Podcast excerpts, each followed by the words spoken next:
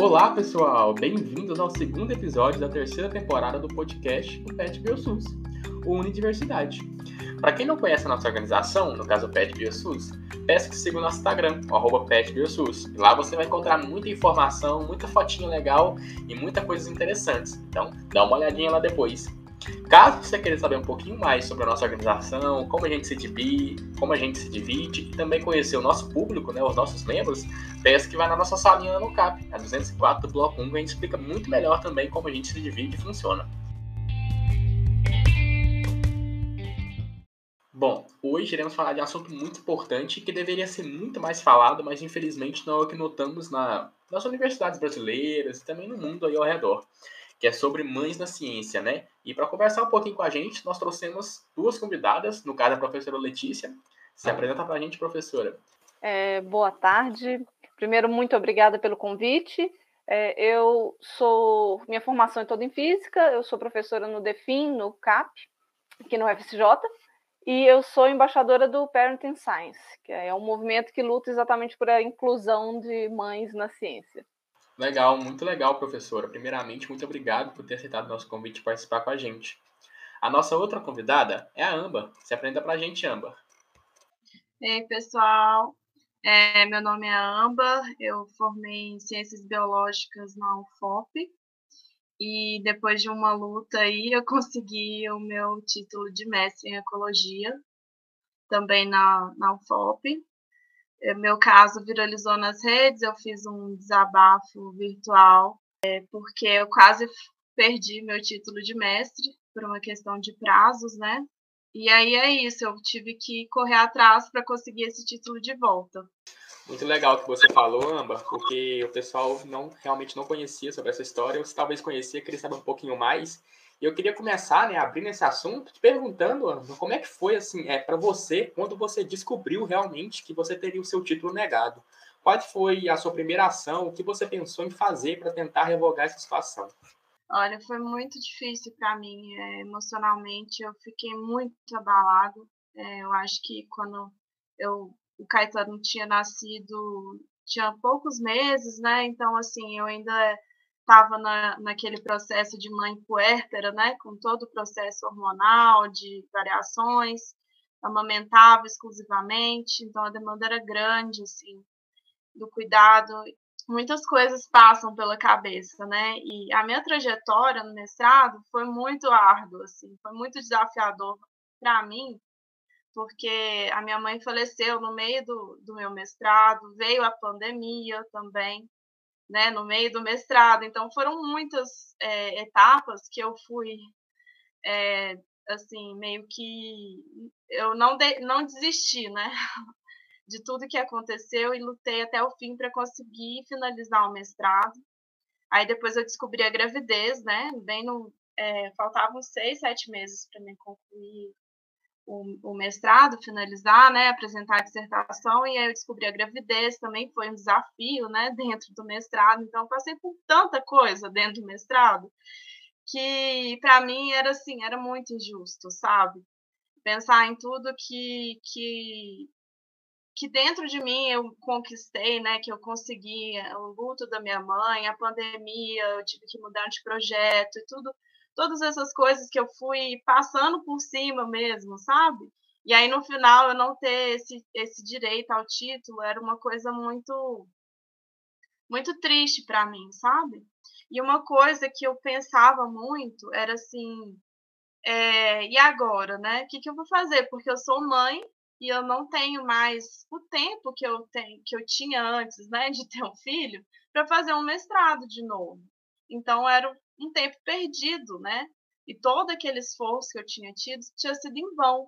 Então, assim, eu fiquei muito, muito abalada. E é isso, assim, não foi fácil, sabe? Mas aí eu comecei a conversar com várias pessoas é, de coletivos feministas, né? Desabafando, umas amigas mesmo que participam de coletivos feministas, eu sabia que elas participavam.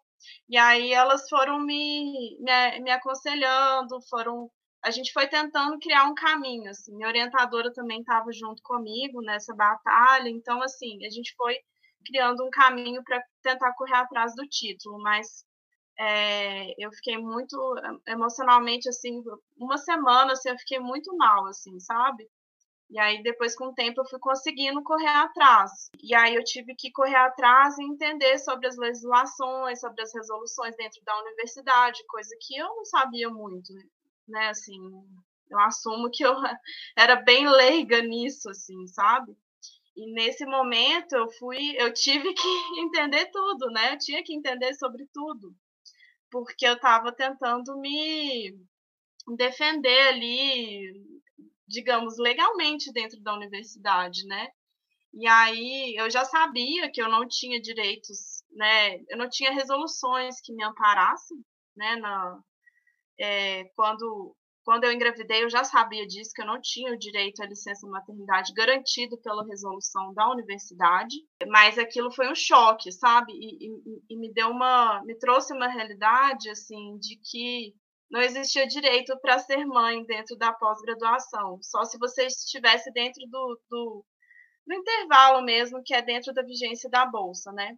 Que aconteceu comigo foi o seguinte: você tem direito à licença maternidade na pós-graduação, só que é, seu filho tem que nascer, né? Segundo a minha pós, é, o filho tinha que nascer dentro da vigência da bolsa, porque é a certidão de nascimento do seu filho que garante a, a, a licença maternidade. E aí você tem direito a quatro meses, né? E esses quatro meses você tem bolsa e você não e não conta no prazo final da defesa. Só que o meu filho nasceu é, aproximadamente 20 dias após a minha apresentação da dissertação. Como foi um, foi depois, eles não me deram nenhum direito de ter um tempo de resguardo, né?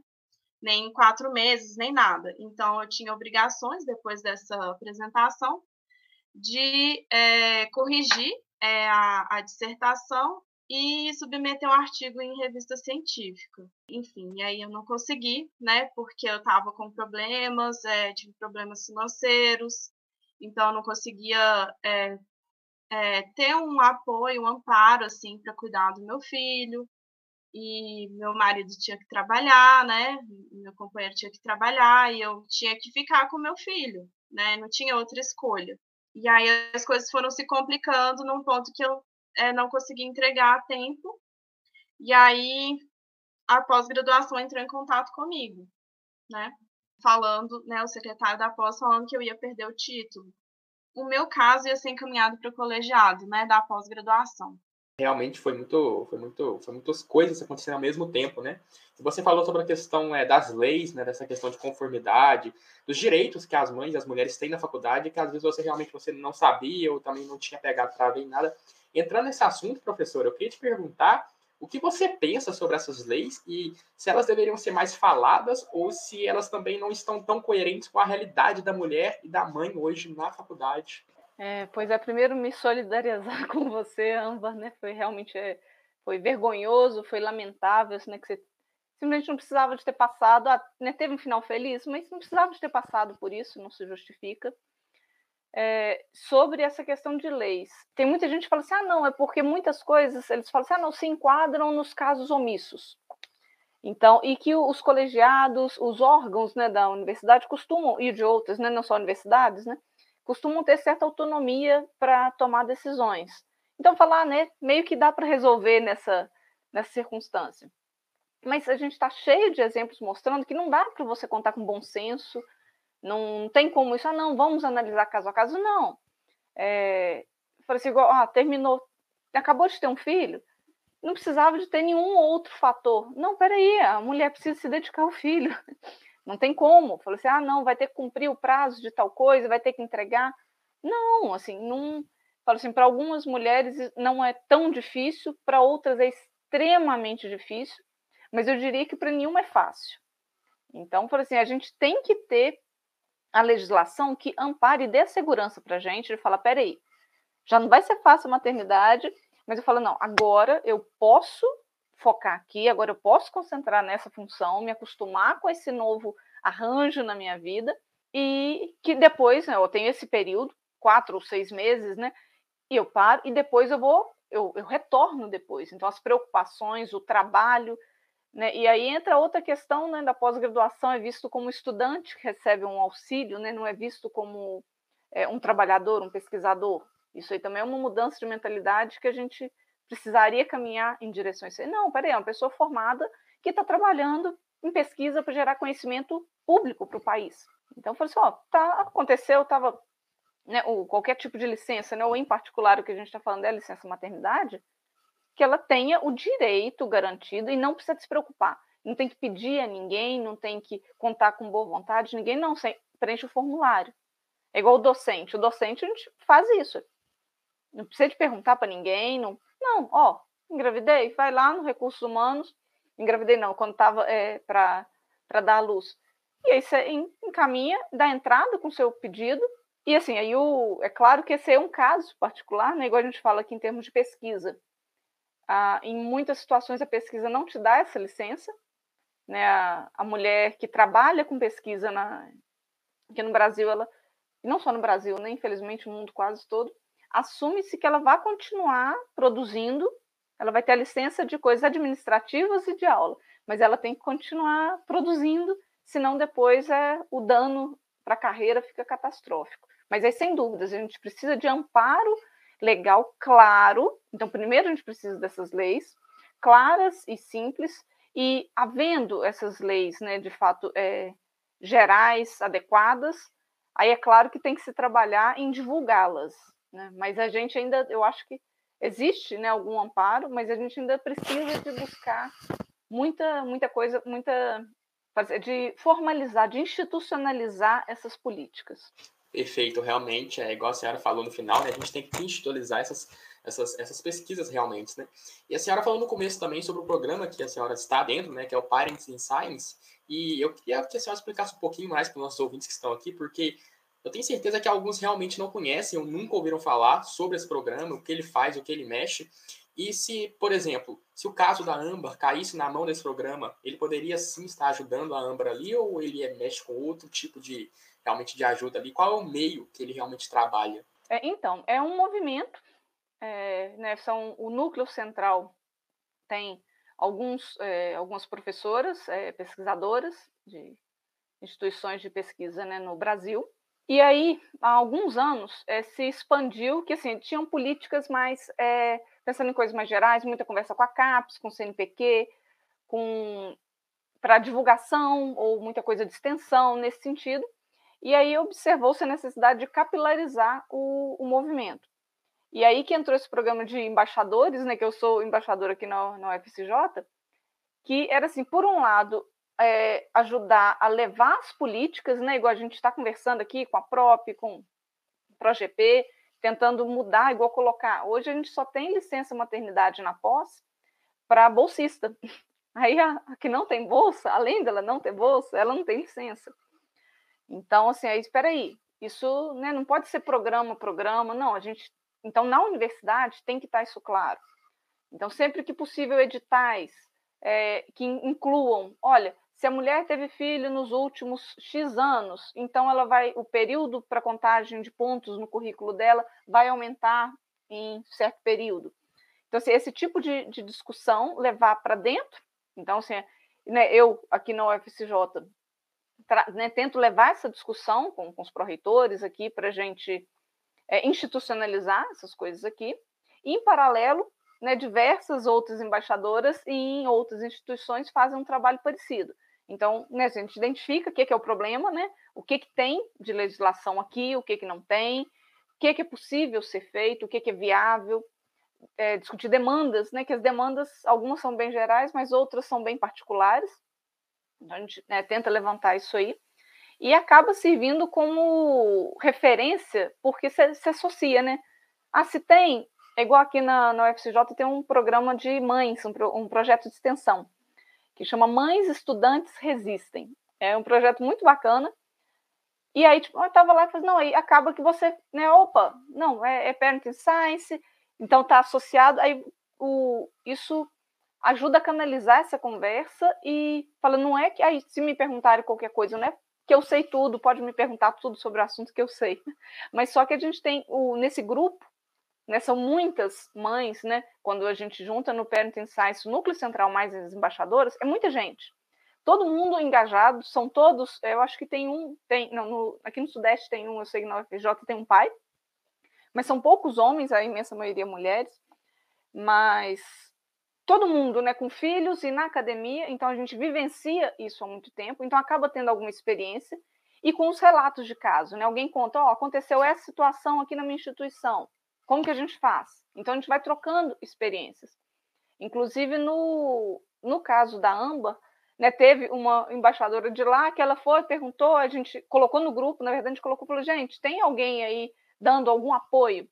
Então assim, não é exatamente que a gente é um, um programa para, mas fala assim, ó, a pessoa vai procura, aí até onde eu sei, é, a embaixadora entrou em contato com a Amba, para saber, então, primeiro, ó, né, estamos aqui, né, se não é, se, se quiser, né, se, se a gente puder ajudar de alguma maneira, estamos aqui, e aí ia trocando informação, então, às vezes, colocar, peraí, né, gente, isso aqui é assim mesmo, procede, é, é melhor perguntar para fulano ou para fulano, quem que, qual o caminho mais, e aí a gente troca, então, se é uma, um, um ambiente, a gente fala que o Parenting Science é um ambiente de troca muito bom para a gente, disso, de, peraí, qual o melhor caminho a seguir, e a gente também copia muito de é, soluções de outros lugares, né?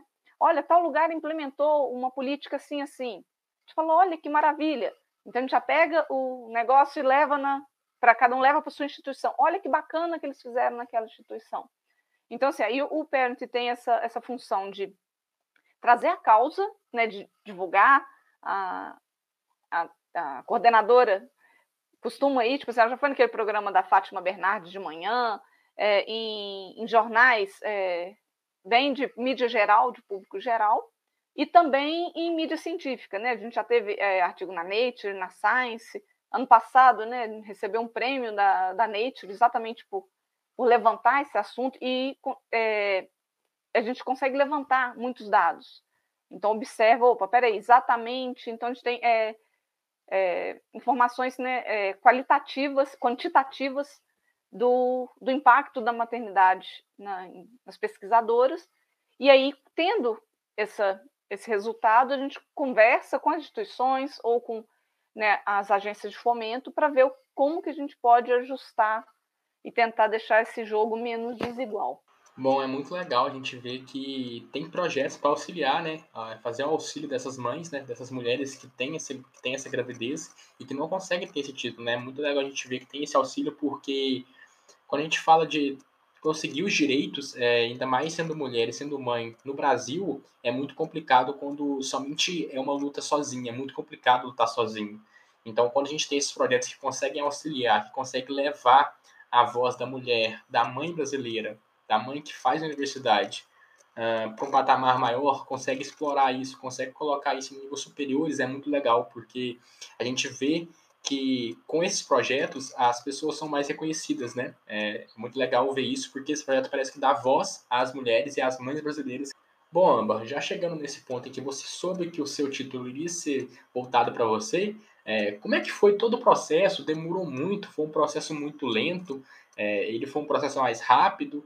E agora que você tem esse mestrado, né, agora que você conseguiu esse mestrado, esse título, você almeja um título maior, como um, doutorado, ou você pretende parar um pouquinho agora com o mestrado, focar em algum outro processo da vida, ou pretende continuar a carreira acadêmica e um doutorado e por aí vai? Demorou bastante para eu conseguir, porque eu passei por várias, vários processos, né? Primeiro, recebendo esse e-mail falando que eu ia, é, ia perder o título, então aí já comecei a, a dialogar né, com o colegiado. É, a gente teve algumas reuniões, mas eles pareciam estar bem redutivos. Tinha um problema dentro das resoluções dentro da universidade, porque eu tinha entrado em 2019 e não sabia qual resolução era que regia o meu caso, né? Então tinha uma resolução antiga que dizia um prazo tal é, de entrega final da dissertação final, é, a quem você iria recorrer, a qual instância dentro da universidade você iria recorrer, né? E aí, na resolução nova, eram só três meses é, de prazo e você tinha a opção de recorrer para o colegiado. Então, é, eu estava dentro dessa lacuna também, do meu caso, E aí o pessoal do colegiado entrou em contato com o jurídico da UFOP, né, para tentar resolver essa situação e saber a quem a, a quem quem deveria resolver, né, quem deveria julgar a, o meu caso, é, quem deveria conceder um, um prazo a mais, né, para eu conseguir o título. E aí, nesse meio tempo, como é um processo meio burocrático, que demanda tempo, né, eu fui, é, eu fui atrás, corri atrás e comecei é, a, a finalizar o processo, né, finalizei a dissertação, consegui submeter o artigo, é, e aí eu sabia que ia ter uma, uma reunião do colegiado, que ia decidir finalmente, né? Porque já tinha tido reuniões, conversas, né? E eles tinham me sugerido para levar para uma instância superior, só que a gente dependia da resposta do jurídico para levar para a instância superior, mas quando veio essa decisão, né? Eu imaginava que isso poderia acontecer, porque eu senti, eu já tinha sentido que, de uma certa forma, a visão que se tem sobre a maternidade, infelizmente, é, é muito ruim, sabe? Assim, eles é, é, acho que existe uma, uma tendência a ver como se a gente estivesse tendo privilégios a mais, sabe? Por ter um tempo a mais. E isso não, não é assim, porque é muito desafiador. E, e é difícil, eu entendo que é difícil para uma pessoa que nunca teve filho, ou que nunca passou por essa experiência, talvez ter uma empatia por esse momento, porque ele é muito desafiador, igual a Letícia falou, né? É, tem umas que são, tem umas pessoas que são mais difíceis, outras nem tanto. Mas para mim foi bem desafiador pela questão econômica também, né? E eu não tinha uma rede de apoio, minha mãe já tinha falecido. Então tinha várias coisas que dificultavam esse processo, né? De eu voltar a me dedicar à pesquisa. Eu acho que eu estou um pouco é, de, digamos, de ressaca, assim, sabe? Vejo uma, uma visão, talvez, do futuro, né? Mas por, a, por hora não, porque a minha vida é muito desafiadora ainda, sendo mãe. E eu ainda estou num conflito interno, assim, de, da questão da criação do meu filho, sabe? Porque ele não fez nenhum ano ainda, então é muito complexo, assim, sabe? Você, você pensar num, num doutorado é, dedicação exclusiva. Então, assim, são muitas horas que você passa fora. E não sei se eu quero deixar de, de viver essa, essa parte, assim, tão, tão importante dos, dos primeiros anos, sabe? Então, a gente tem uma pequena empresa aqui em Lavras Novas. Eu estou pensando em me dedicar mais a isso por enquanto, sabe? Ser autônoma. Mas eu eu amo pesquisa, né? Tanto que eu fui para pós-graduação. Eu sou apaixonada com campos rupestres, com as montanhas de Minas Gerais, e a minha linha de pesquisa é em taxonomia de plantas. É, no mestrado eu fiz a, as sempre vivas da Serra do Caraça, e para mim foi assim é muito fascinante assim meu estudo, porque eu estudei espécies que foram é, descobertas em 1800 por aí, sabe, que foram descritas e ninguém nunca mais pegou nesse, tra nesse trabalho. Então, eu achei muito interessante, sabe? É, é, como se fosse um Sherlock Holmes das plantas, sabe? Então, é fascinante para mim. É, mas é muito é um trabalho muito árduo também a gente é pouco valorizado. E sendo mãe fica mais difícil ainda né? Então assim tem que pensar muito bem assim eu acho que para entrar na pesquisa na pós eu acho que também a questão de direitos trabalhistas é, isso pesa muito para mim sabe? Você não ter direitos de por exemplo se acontecer alguma coisa na sua família você poder tirar uma licença de algum tempo isso para mim é muito é, limitante, sabe? Ou você não ter direitos, por exemplo, de aposentadoria ou de férias, porque é muito é muito exaustivo a pós, assim, é, você trabalha muito, você trabalha muito mais do que as pessoas que que assim vai de segunda a sexta e trabalha oito horas, porque você leva esse trabalho para casa. E às vezes no final você trabalha muito mais para conseguir terminar, assim, você trabalha chega em casa e trabalha, acorda cedo, trabalha, trabalha durante o dia. Então, eu acho que tudo isso pesa muito, sabe? Eu, é, se eu fosse entrar no mercado de trabalho, alguma coisa assim, eu gostaria de ter mais direitos, sabe? Para poder optar, assim, né, para poder cuidar do meu filho, para poder ter, ter direitos humanos né, básicos. Então, assim, isso tudo pesa muito e eu acho assim que tem que ter uma discussão, sabe, sobre esses direitos da pós, sobre a maternidade também. A Letícia estava falando, né, do, do Parentes Insights. Eu acho que eles tentam fazer vários trabalhos, um micro e um macro, né? Eles tentam conversar lá com a CAPES, é, tentar, né, bolar estratégias, né, para conseguir ter mais direitos mas também tem um micro, porque as, as universidades têm as suas próprias resoluções e cada universidade tem uma resolução diferente, né? Eu fui numa conferência, eu é, participei de uma conferência online, uma embaixadora do Parent Science participou também, ela é, é da Universidade do Ceará, e lá tem, você tem o direito da licença maternidade, só que é só naquela universidade. Então não é um direito nacional, né? Então, por mais que agora o FOP ou o programa da minha pós mude a resolução, isso não é um direito garantido para todos, né? Muito legal que você falou, Amba, realmente dessa questão, tanto dos direitos, até mesmo da carteira assinada e tudo mais. E entrando nessa questão de direitos da faculdade, né, tanto da mulher quanto da mãe, eu queria te perguntar, professora Letícia, que está aqui com a gente, né? Uh, você considera hoje o meio acadêmico, né, entrando nessa questão realmente, você vê o meio acadêmico como meio machista hoje em dia? Infelizmente, sim é, assim, sim, né? E em algumas áreas é pior do que em outras, né? Então, assim, sem dúvida que sim. É, melhorou. Então, assim, do, eu acho que assim, muitas. Até assim, do, da entrada de muitas mulheres, a gente. Eu tenho o depoimento de vários colegas, assim, que às vezes chegam e falam assim, nossa, eu não, não meio que estava nem aí para esse, esse assunto, até que a minha esposa, que é professora, é, engravidou. E aí que caiu a ficha.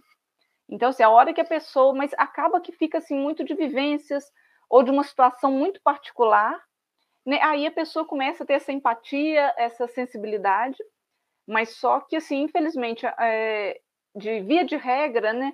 As pessoas tratam é como um mimimi mesmo, falam assim: ah, não, só porque mãe tem que ter mais direito, tem que ter mais privilégios. Então, assim, a, a visão é, é ruim, né? Tem vários depoimentos de mulheres que falam assim: ah, não, que o orientador chega, tipo, um mestrado que é curto, dois anos. Tem orientador que chega e falou: oh, você não vai engravidar, não, né? Aí você fala: olha o, o nível do absurdo. Então, assim, é, é, é, extremamente machista, e, mas só que eu acho que com isso de informação, é, redes sociais, é, igual você falou assim, ah, do, do apoio de, de instituições, de, de, de movimentos e organizações eu arriscaria dizer que se não fosse o desabafo em rede social da Amba, se ela tivesse sofrido aquilo sozinha, não, agora quando você né, joga no ventilador, aí vem um monte de gente, te apoia, te ajuda um ali, outro aqui, e aí tem toda aquela questão também de imagem né, do, da instituição, então isso aí tudo faz diferença, então assim, a gente é, tem que realmente jogar luz nessa discussão, né? Não pode ser feita no, nos cantinhos, no caso particular, ali não, ela tem que ser feita a sério, para a gente tendo. Acaba que assim, as pessoas ficam, né, nesse, nesse tipo de situação, acabam ficando sendo constrangidas né, a. Tipo assim, peraí, como que numa reunião séria, formal, é, um, um homem vai chegar e vai falar alguma coisa do gênero, né? Isso infelizmente ainda acontece, mas falar, tipo, olha, peraí, não, uma aluna minha não pode engravidar. A hora que ele estiver em público e ele for pensar em falar isso, ele vai, ou, ou se ele falar, vai aquele monte de gente cair em cima dele. Então, se vai por essa conscientização das pessoas de uma maneira geral. Então, eu não acho que é, estão. Tem, de certa maneira, o machismo diminui um pouco, mas muitos é, machistas estão, pelo menos, se contendo. Falou, opa, eu continuo com a minha opinião, eu continuo não gostando disso, não, não gosto de orientar mulher, ou prefiro que meu departamento não contrate mulheres, continuo com essas opiniões, mas para eles, na hora de, de votar, na hora das coisas mais formais, por essa pressão pública, alguns né, acabam sendo é, constrangidos né, a ou ficar quieto, mas ainda assim, ainda assim a gente tem reuniões em meets online, assim, públicos, em que a gente vê autoridades falando coisas absurdas, como você perguntar, ah, né, sua instituição é machista? E fala, não, tem até mulheres lá. Tipo assim, eu já ouvi isso. E não foi uma vez. Então, assim, aí você vê que tá, tá bem enraizado. Isso, então, acho que vai ser um trabalho realmente de gerações. Agora, a gente trabalhando isso, formando, falo assim, ah, no, enquanto eu estava na, na minha graduação, na pós, não via nada do gênero, não via movimentos nem de para mulher, nem para mãe na ciência, na universidade. Aí eu fico pensando, as, né, as novas gerações acabam que estão crescendo ouvindo essa discussão e vendo, opa, peraí, isso não é certo.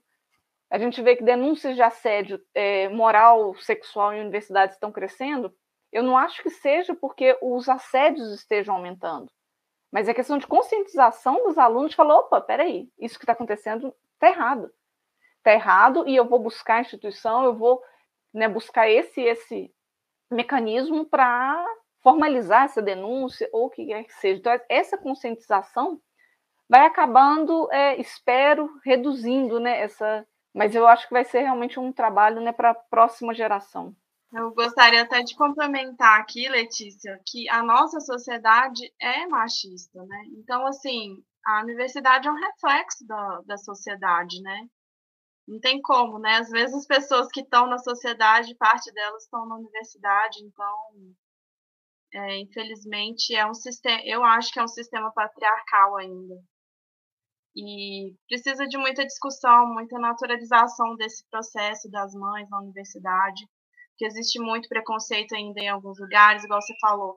Tem orientadores que dizem para as mulheres não engravidarem, ou quando engravidam sofrem é, perseguições ou né, bullying mesmo por, por, por, estarem grávidas ou por, por terem filhos na, na, na academia, né? E é, a gravidez, os ter filhos é uma coisa natural da nossa, da nossa espécie, do, de ser humano, né? Então, assim, deveria ser mais naturalizado esse processo, eu acredito. É, deixa eu só complementar aqui que eu lembrei que quando você perguntou para a Amba sobre os planos futuros dela, ela né, mencionou do não sabia que não, o, a academia né, não dá segurança, não dá esse suporte.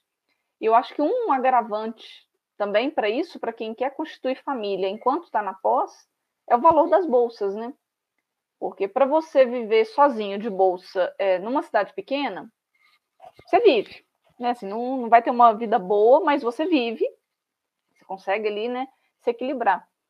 Mas para né, quem quer ter filhos, quem tem filhos, né, porque às vezes a pessoa nem planejou e o filho né, apareceu, você é, sustentar, você é, amparar, paga escola, todos os custos disso com uma bolsa, é uma, uma ginástica, assim, realmente é que não está longe de ser fácil, né, é, é realmente desafiador. E acaba que é um limitante, né, tem muitas mães que falam assim, não, peraí, se eu estou trabalhando, dependendo de onde você está trabalhando, pode até ter uma creche, ou você vai ter um, um auxílio no seu salário, um auxílio creche, vai ter alguma coisa para para ter um, um, retorno financeiro que te ajude a equilibrar essas contas. E na academia, não. Né? Essa situação pessoal é 100% ignorada, então a sua bolsa vai ser aquela ali, é, sem férias, sem décimo terceiro, sem nada, sem nenhum amparo, a bolsa atrasa, dependendo de chegar lá na frente, às vezes acontece alguma coisa, a pessoa saiu para fazer alguma coisa no exterior, ficou mais tempo, você ainda tem aquele fantasma de que pode ter que devolver a bolsa.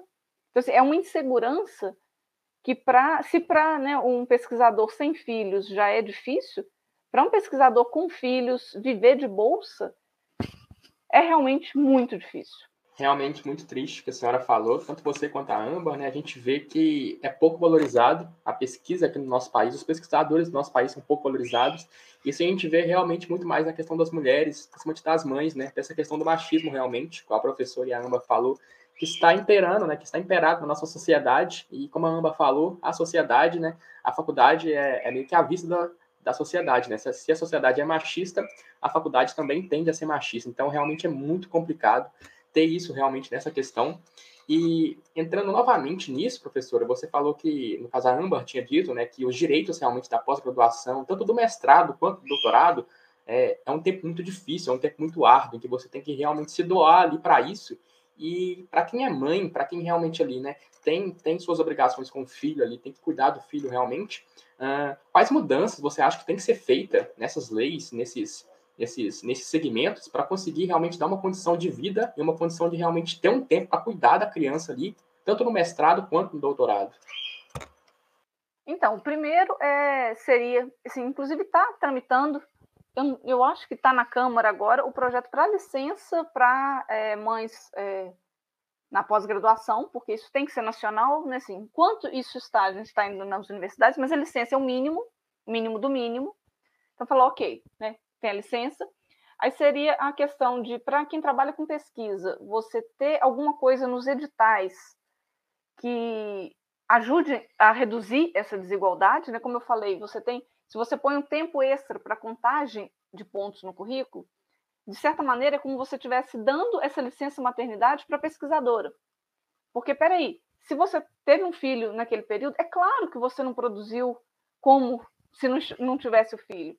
Então, sua produção caiu. Aí acaba que, para a mãe conseguir verba para pesquisa né, mais à frente, ela vai ter que trabalhar muito mais do que os outros para compensar aquele período. Isso é um absurdo, porque não é assim, né, o filho nasceu, passou, passou a licença, pronto, é como se não existisse. Não, ainda é, os três primeiros anos, a dedicação é muito grande. Então, assim, você, você tem que ter alguma coisa para amparar, nesse sentido de, de continuar com essas pesquisadoras no jogo, né, é, possibilitando que elas é, busquem recursos. É, de, em pós-graduação, né, de credenciamento e, recredenciamento de docentes impostos também, levar em consideração isso aí. É, e nas universidades, assim, pensando no, não só em mães pesquisadoras, mas uma coisa um pouco mais ampla, os espaços. O ideal seria que toda universidade tivesse creche, isso aí, sem dúvida. Porque assim, eu fico imaginando, gente, seria surreal, né? Poder chegar, eu tenho três filhos, né? Hoje o mais novo tem cinco. Mas quando estava pequenininho, imagina eu poder ir para a universidade, deixar o meu filho ali pertinho, trabalho, vou lá, pego assim, era. Se a gente pensar, era quase sonho, né? Você pensa, não, que maravilha que deve ser isso. Então, assim, essa, essa batalha, essa luta por creches em, em universidades seria uma, uma coisa mais do que justa, ou, no mínimo, é, os espaços. A gente é, questiona, por exemplo, quantas universidades têm fraudários. Algumas vezes eu tive que levar meus filhos para a universidade, às vezes acontece, opa, peraí, deu um, um ali, não, vou ter que levar. Quando eu tive que trocar a fralda dos meus filhos, por exemplo, eu usei a minha mesa no meu gabinete. Falo, tá, e o estudante que está com. O estudante não tem a mesa, ele não tem um gabinete na universidade, ele vai trocar onde? No RU, numa pracinha, né? Então você pensa, não tem, não tem um fraudário no, na universidade? Qual seria qual que é o custo disso? E, de certa maneira, isso aí é, funciona como um sinal de que crianças não são bem-vindas. Né? Fala assim, olha, Nenhum. Não precisa ter fraldário em todos os banheiros. Mas se você tem um campus inteiro em que não tem nenhum. Então, assim, é, ou espaços, né? Igual tem campus que tem espaço. Fala assim, ó, aquele ali é um espaço. Não tem necessariamente uma monitora, não tem alguém para cuidar da criança ali, mas é um, é um espaço que às vezes você tá, ah, precisa trocar o um menino ali, ou então para ir relaxar, comer alguma coisa, amamentar. Né, assim, você ter algum, algum espaço para isso mas assim, eu, eu, vejo como uma série de pequenos, pequenos sinais é, de que, assim, é claro, né? Tem gente que fala assim, ah, não, se colocar muito aí a mulherada vai trazer os meninos para aula toda hora e que não vai ter como dar aula e que não lugar para isso. Ninguém quer, né? Que, que mãe que quer levar o menino para a sala de aula e ficar o menino assistindo aula com ela todo dia? Ninguém quer isso. Mas em algumas situações, não tem jeito. E aí o que, que acontece? Essa mãe falta aula ela fica em casa, porque às vezes você tem rede de apoio, às vezes você tem a quem, às vezes não.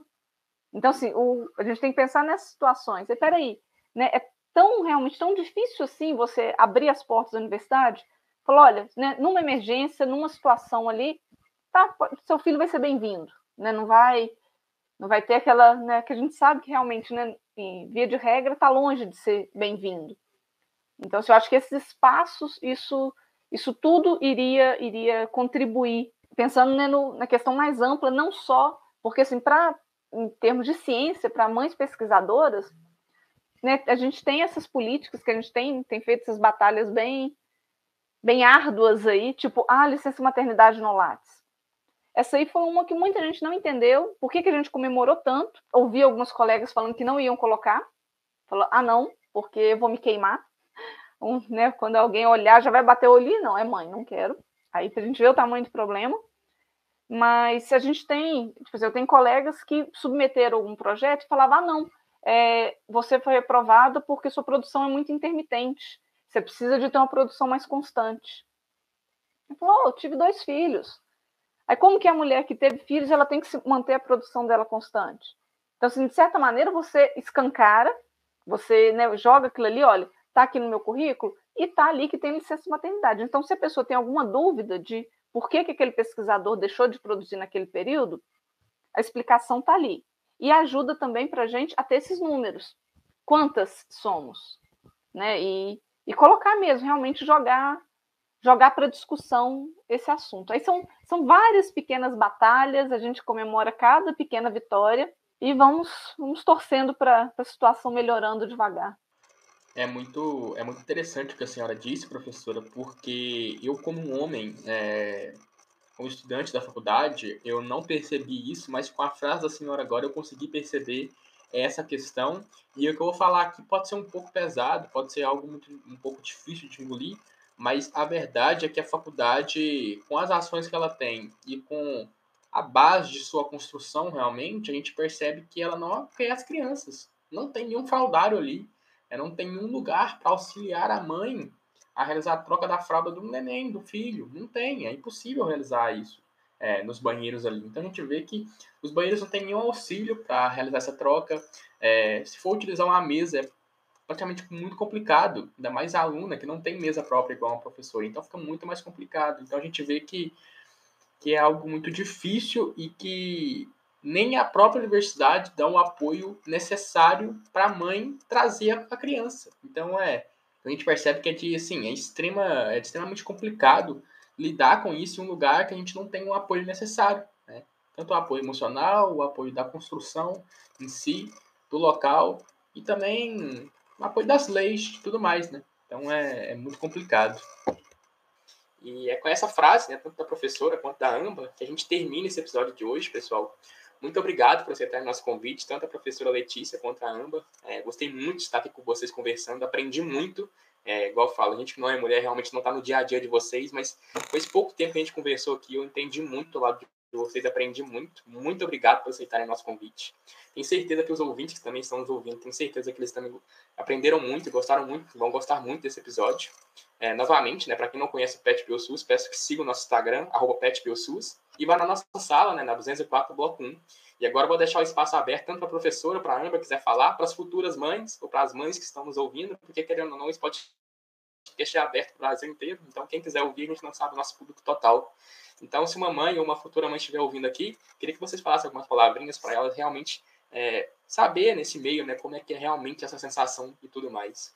É, queria dizer que para as futuras mães ou para as que já são mães na academia é muito difícil, mas não desista, corra atrás dos seus direitos, se mobilize, né? É, não existe, é, não tem como você conseguir os seus direitos se você não não falar para as pessoas. É muito mais fácil desistir. Eu pensei em desistir várias vezes de lutar pelo meu título, mas não era uma opção porque eu batalhei muito por ele. E se organize politicamente com outras mulheres, converse com mulheres que, tão, que estão organizadas, até com né, é, essa, esse tipo de organização como o Parents Insights, que fala sobre os desafios de maternidade paternidade. Mas existem também coletivos, com certeza, nas, nas suas cidades, que você pode ir e conversar e explicar o que está acontecendo, e com certeza terão muitas mulheres que vão te ajudar, como me ajudaram, porque essa luta que eu, que eu passei, né, eu tive apoio de muitas mulheres, muitas pessoas, que, que me apoiaram juridicamente, né? Que, que depois que o caso viralizou, eu tive apoio, mas antes disso também tive apoio de mulheres. Então é isso, não, não desista. É, é muito difícil, é muito desafiador, mas é agora, sabe? É, é, você precisa correr atrás, é, porque senão você é engolida pelo sistema. E só existe uma forma da gente mudar esse, esse sistema, é é deixando o emocional de lado, infelizmente, e, e lutando. A gente tem que lutar. Isso foi uma coisa que, que eu ouvi de uma de uma colega que é ela é é, presidenta do Conselho Municipal do Direito da Mulher em Ouro Preto, e eu estava muito abalada, né, quando aconteceu a viralização e tudo, e ela falou para mim, olha, agora não dá para você desistir, sabe? Então, deixa o emocional de lado e, e vá à luta, sabe? E infelizmente, às vezes a gente tem que ser uma guerreira, né, para conseguir as coisas. Mas é isso. Mas tá tudo bem também desistir, eu acho, né? Porque às vezes a batalha é tão é, esmagadora dentro da gente que a gente não consegue correr atrás. Mas é isso, assim. É, um conselho que eu posso dar, né, que deu certo para mim, é se organizar politicamente com as mulheres, que com certeza você conseguirá muito apoio. Existem muitas pessoas é, que, que podem te ajudar. É, não, então, novamente agradecer o convite. É, foi um prazer falar com vocês, foi um prazer te conhecer, Amba. É, e como né, um de conselho, vou exatamente na mesma linha que a, que a Amba falou, que é o de é, rede de apoio, né, de uma maneira geral. Assim, se você tem uma rede de apoio, maravilha, né, para quem tem, assim, né, já, já existe, né, já está inserido numa rede de apoio. Se não, se você não tem, né, é trabalhar em, em conseguir essa rede de apoio, buscar outras mães. E a, a maternidade, principalmente nos primeiros meses do bebê, é muito solitária. Então a mãe fica sozinha, meio que enclausurada dentro de casa com aquele bebê, e aí, assim, aí chega nesse ponto que ela percebe a necessidade dessa rede de apoio e às vezes fala, nossa, né? E agora? Então, assim, buscar o quanto antes, né? Quando está planejando, está grávida, já ir se articulando, buscar esses movimentos, a maioria é coletivos, de uma maneira geral. A maioria das universidades ou das cidades, de uma maneira mais ampla, tem coletivos feministas. Então, assim, não são todos os lugares que vão ter alguma coisa direcionada para a maternidade, mas coletivos feministas é, eu assumo que irão te acolher. Então, de buscar, de compartilhar, que a gente fala às vezes não é. Você não está querendo necessariamente que alguém te ajude, que te faça alguma coisa, mas só te ouvir. Fala assim, ah, não, você vai lá, você, você faz seu lamento, a pessoa devolve, uma fala, pronto, sai mais leve daquilo ali. Então, assim, ou trocar, troca ideia, troca, olha, isso deu certo para mim, essa troca de informações. Então, assim, essa parte de, de redes de apoio, de você ter com quem conversar, ter com quem discutir ideias, trocar e pedir ajuda, né? A gente às vezes tem muito, né, que tem essa história, né, de que ah, não, a mulher é forte, a mulher é guerreira. A gente tem essa a mãe, né, aquela aquele arquétipo, a super mãe. Fala não, né? Isso não existe. Então, assim, e às vezes a gente fica é, enclausurado nessa história toda e fica, peraí, eu não sei nem pedir ajuda, eu não sei para quem pedir ajuda. E pede, ó, tá todo mundo precisando. E você fala, olha, você me ajuda aqui agora? E no dia seguinte você ajuda outra pessoa e aí nisso a gente vai se ajudando para a gente conseguir continuar caminhando juntas. É isso. É bem verdade o que a senhora disse, viu, professora? É, realmente é muito interessante a gente ver que às vezes a gente pensa que a mulher, por ser forte, por ser mãe e tudo mais, não precisa de ajuda. Mas é uma mentira, né? Porque todo mundo, todo mundo, homem, mulher, todo mundo precisa de ajuda. Então, é, vamos realmente pensar nessa questão né? e ajudar o próximo. É, e isso é muito legal porque é de extrema importância que a gente ajude, principalmente essas mães e essas, essas mulheres, né? Porque é um período muito difícil, é um período muito complicado. A gente vê que a Amber, por exemplo, vários direitos dela foram negados, né? Durante essa gravidez, durante, durante todo esse período, e ela quase perdeu o mestrado. Então, assim, eu acho que a ajuda ela é essencial e tem que ser, assim, provida pela gente, é, pelos amigos, pelas pessoas que estão juntos ali. Então é, é com essa frase da senhora, professora, da AMBA, que a gente encerra o podcast de hoje. É, muito obrigado, pessoal, por estarem nos ouvindo. É, novamente, muito obrigado aos convidados que aceitarem participar com a gente, que aceitaram participar com a gente. É, vamos ter mais episódios, esse é o segundo da terceira temporada. É, muito obrigado, pessoal, e tchau, tchau.